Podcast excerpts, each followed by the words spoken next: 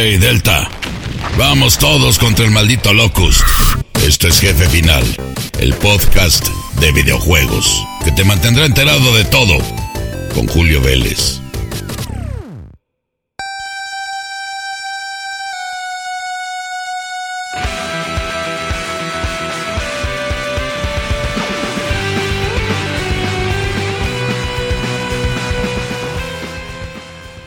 Queridos amigos, estoy muy contento de saludarles. Yo soy Julio Vélez en este programa 26 de Jefe Final en su temporada 2 del podcast que les habla de videojuegos pasado, presente y futuro. Por supuesto, uno de los varios podcasts de It's Spoiler Time.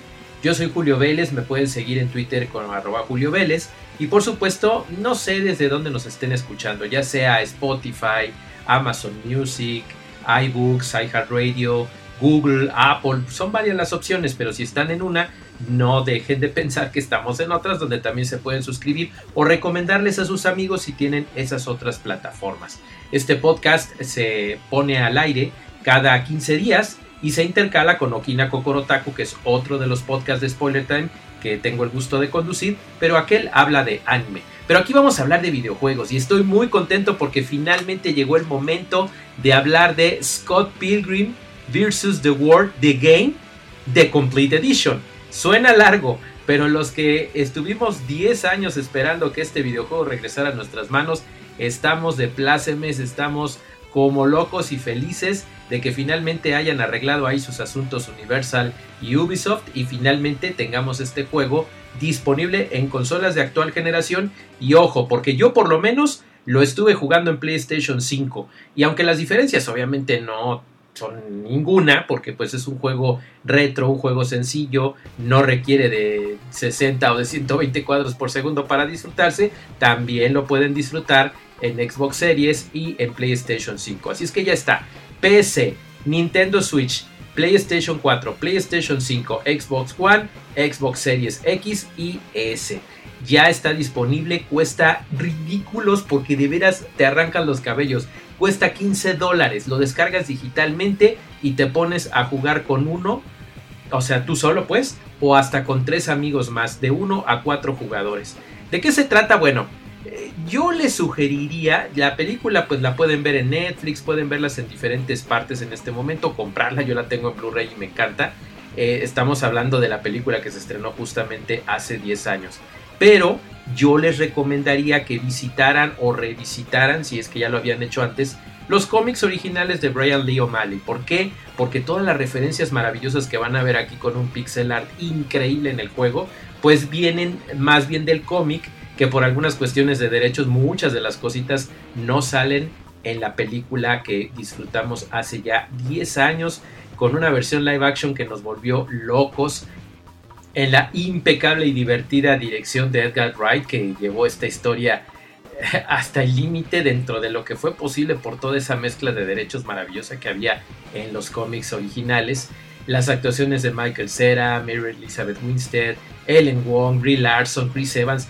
Vaya, vaya equipo tan increíble. Brandon Root estuvo ahí también. Bueno, pero no les estoy hablando, ya me estoy debrayando porque me encanta también la película, claro está, ¿verdad? Pero no les voy a hablar de la película, les voy a hablar del videojuego que salió exactamente el mismo año, que fue un 1-2 maravilloso que podías jugar en PlayStation 3 y en Xbox 360 y también en PC, pero misteriosamente desapareció de las tiendas, ya no lo podías adquirir y finalmente regresa en una edición completa. ¿Qué significa la edición completa? ¿Significa más cosas? No. Hubo algunos contenidos adicionales o DLCs que se vendieron posteriormente en aquellos días, en 2000, 2001 me parece llegó el último, y trae a dos personajes adicionales para elegir entre todos los que puedes eh, del 1 a 4 jugadores al mismo tiempo, que son Nice Chow y Wallace Wells. Esto está padre porque pues, te integra de alguna manera más divertida a más personajes, supieron adecuarlo correctamente con los poderes adicionales y todo esto para que el juego se viera muy bien y además de que ahora trae el, modo competitivo entre dos jugadores o entre varios jugadores, el modo horda y otro para estar peleando contra todos los jefes. O sea, trae todo lo que salió en su momento y en el instante. Tiene textos en español, no necesitas mucho para entenderle porque es un beat'em up y está muy divertido.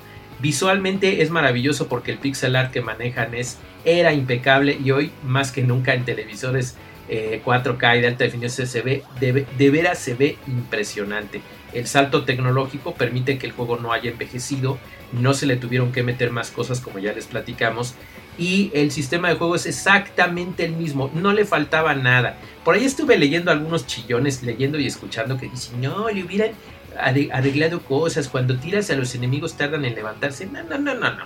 El juego estaba bien como, como lo hicieron inicialmente, es perfecto, lo disfrutas mucho y entre varios lo disfrutas más. El multijugador de 4 a la vez es una verdadera locura, les va a encantar, es extremadamente divertido y ahora puedes jugar online.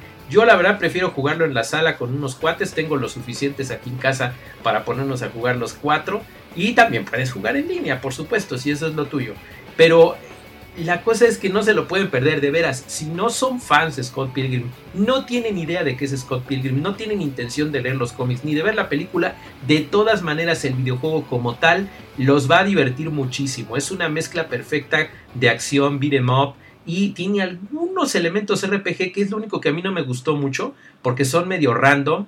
Cuando compras las cosas como que no te explican muy bien para qué te van a servir, pero ya cuando se ejecutan está divertido.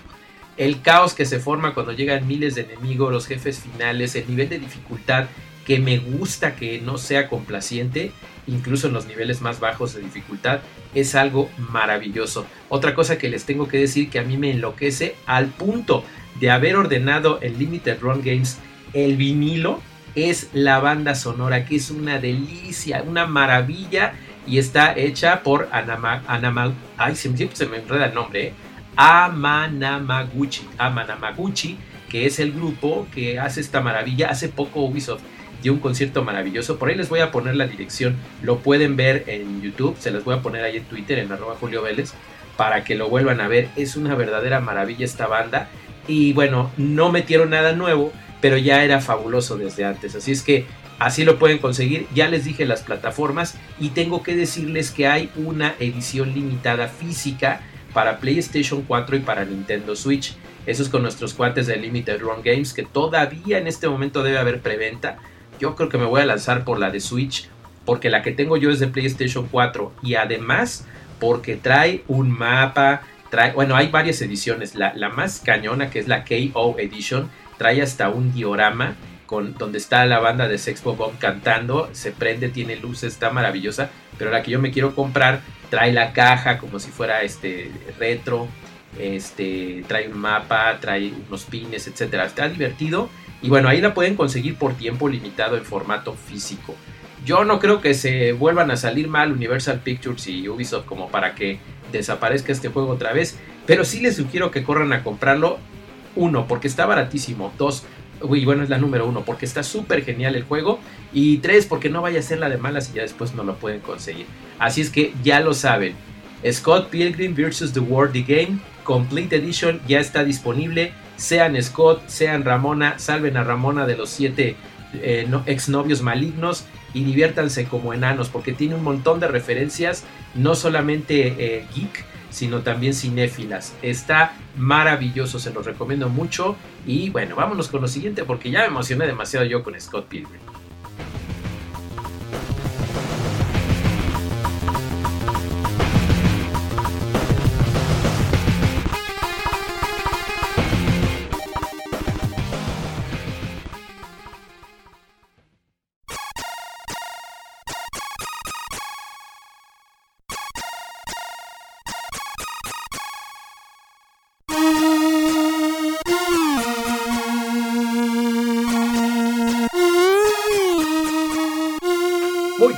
Pues ahora es importante hablar de una franquicia que desde 1994 ha sido una verdadera maravilla, nos ha emocionado muchísimo y ha sido la única que le ha puesto cara a cara y se ha puesto al tú por tú con peleas callejeras como si así fuera al inabatible Street Fighter.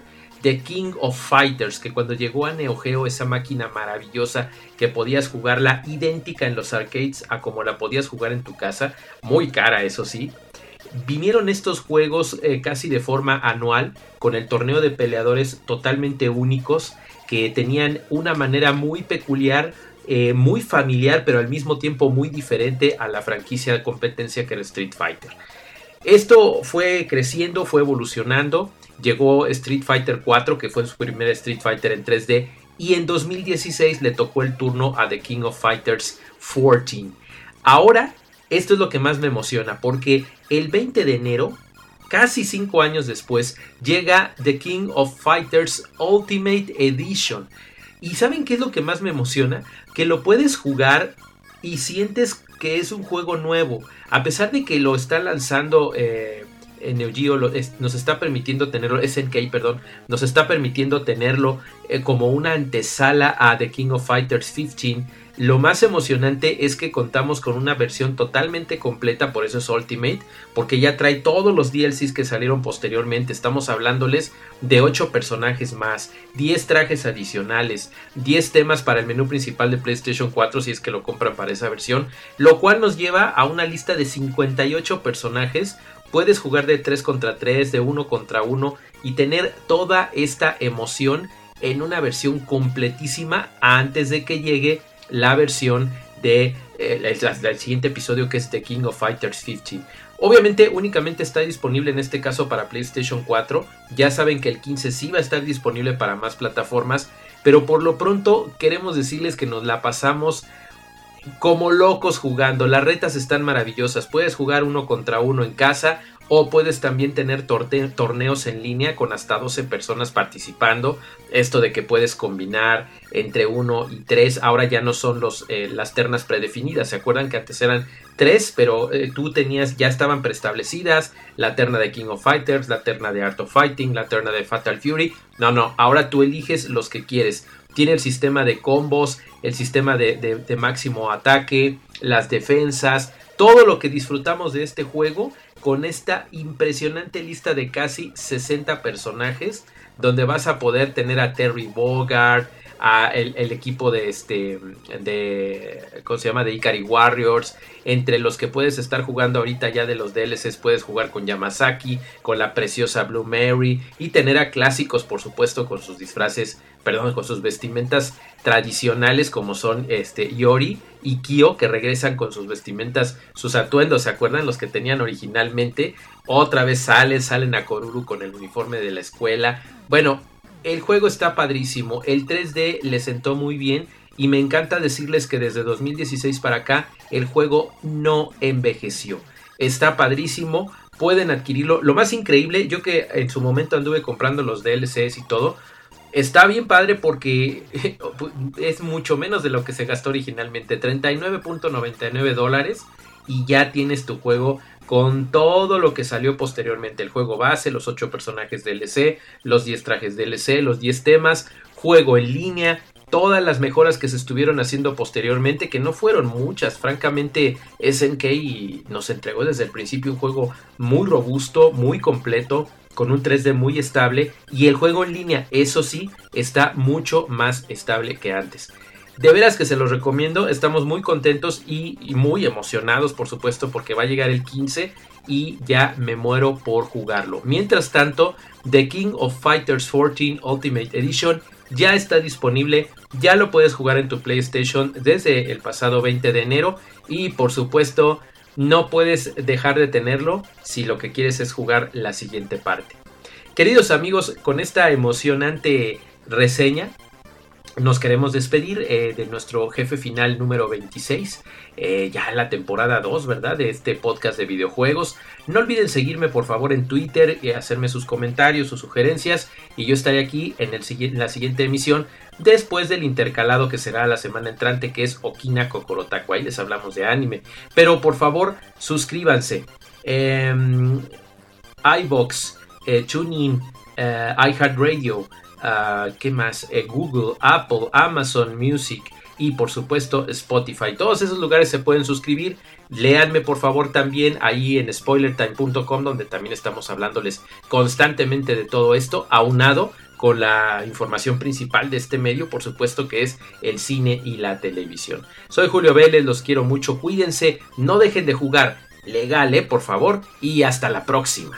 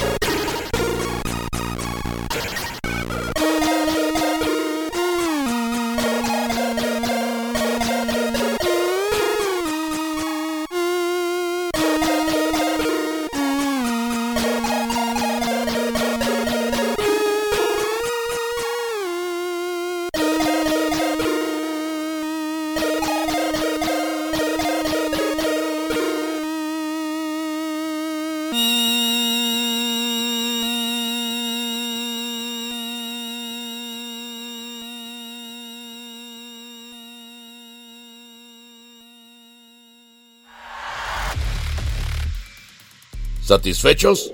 Esto fue Jefe Final, el podcast sobre videojuegos definitivo. No se pierdan el siguiente episodio, ¿eh? Si no, tendré que abrirles la tapa de los sesos. eh, cuidado loco está a la derecha.